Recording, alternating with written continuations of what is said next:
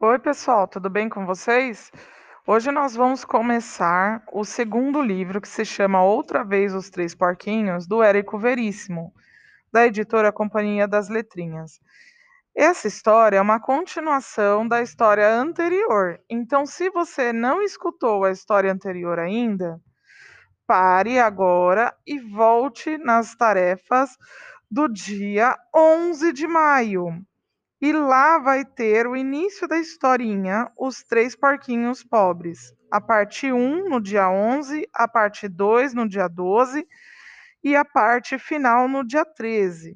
E isso é muito importante para você entender a historinha que nós vamos ler hoje, tá bom? Espero que vocês gostem. Tem vários capítulos e hoje nós vamos ler o capítulo 1 e o capítulo 2.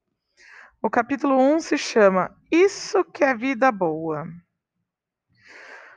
Os que leram a história chamada Os Três Porquinhos Pobres sabem como foi que os três irmãos, Sabugo, Salsicha e Linguicinha, vieram parar no quintal da casa da menina do chapéu verde. Pois é, lá viviam os três porquinhos, muito contentes da vida, achando que aquele quintal era o lugar mais gostoso do mundo. Acordavam antes do sol nascer e Linguicinha dizia: Vamos dar um susto no sol quando ele aparecer? Vamos! respondiam os outros.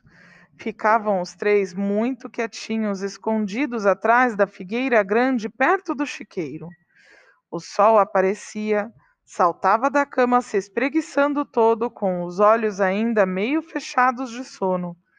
E de repente, os três porquinhos saíam do esconderijo e gritavam ao mesmo tempo: Bu!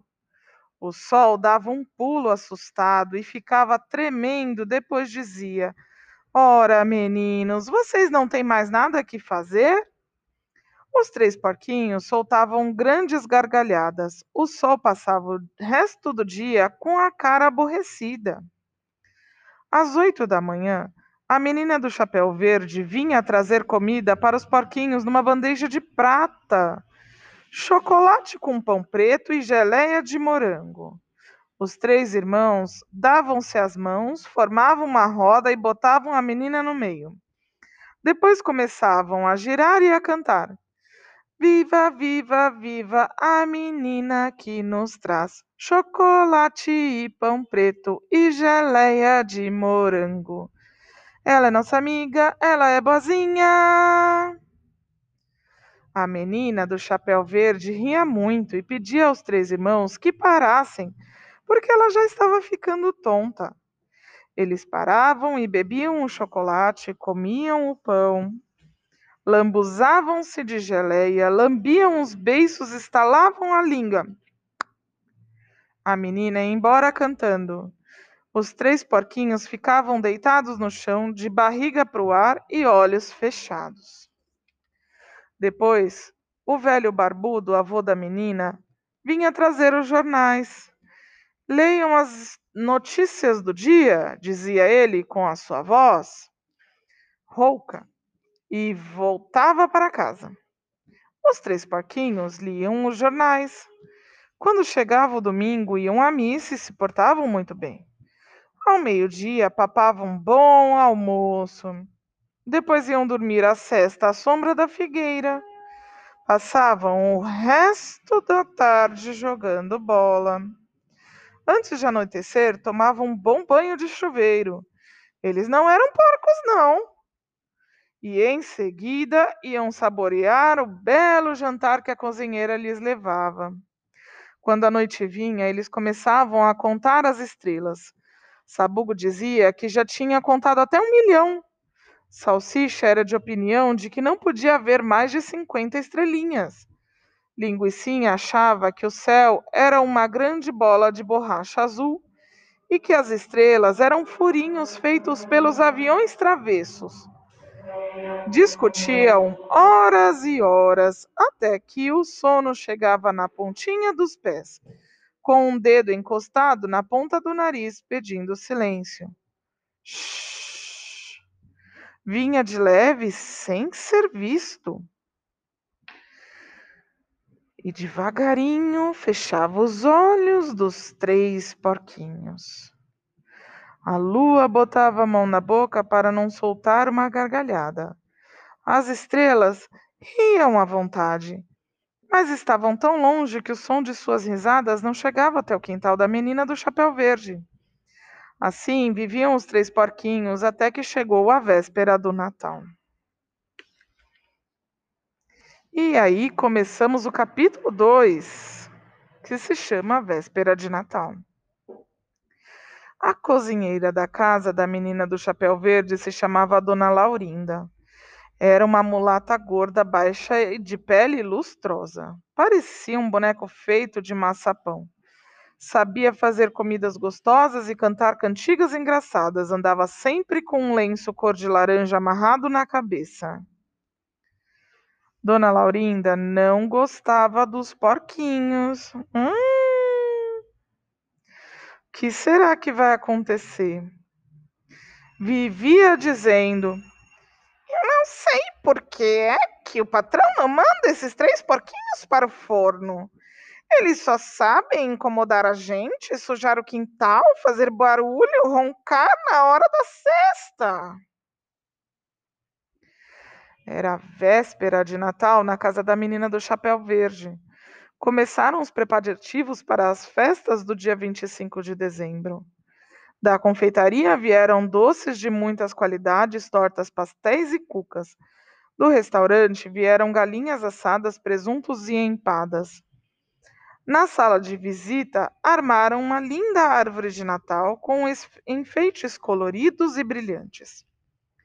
Pouco depois do almoço, Sabugo saiu a dar um passeio pelo pátio para fazer a digestão. Passou por baixo da janela da cozinha e ouviu a voz de Dona Laurinda que dizia: Eu não posso mandar para o forno um dos três porquinhos. E a voz rouca do vovô respondeu: Pode, Laurinda, pode. É uma tristeza. Minha netinha vai ficar muito sentida mas é que que a gente vai fazer o quê? O senhor prefeito vem almoçar conosco, precisamos oferecer-lhe um almoço bem gostoso. Ouvindo tais palavras, Sabugo parou e seu coração começou a correr a toda velocidade. Um deles ia ser assado e servido à mesa com rodelas de limão. Que horror! Qual dos três porquinhos vai primeiro para o forno?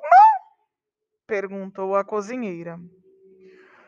Mate o mais gordo, disse o vovô.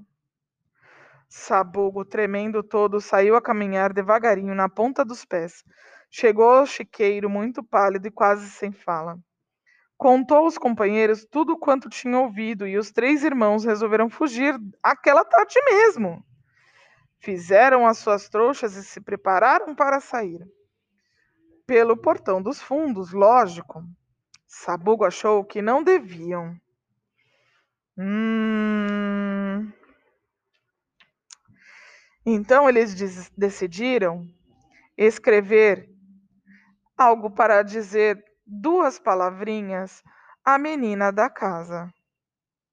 Agarrou um toco de lápis e um papel pedaço de papel e escreveu um bilhete assim. Menina do chapéu verde, gostamos muito de ti, mas teu vovô e a cozinheira querem nos comer no dia de Natal.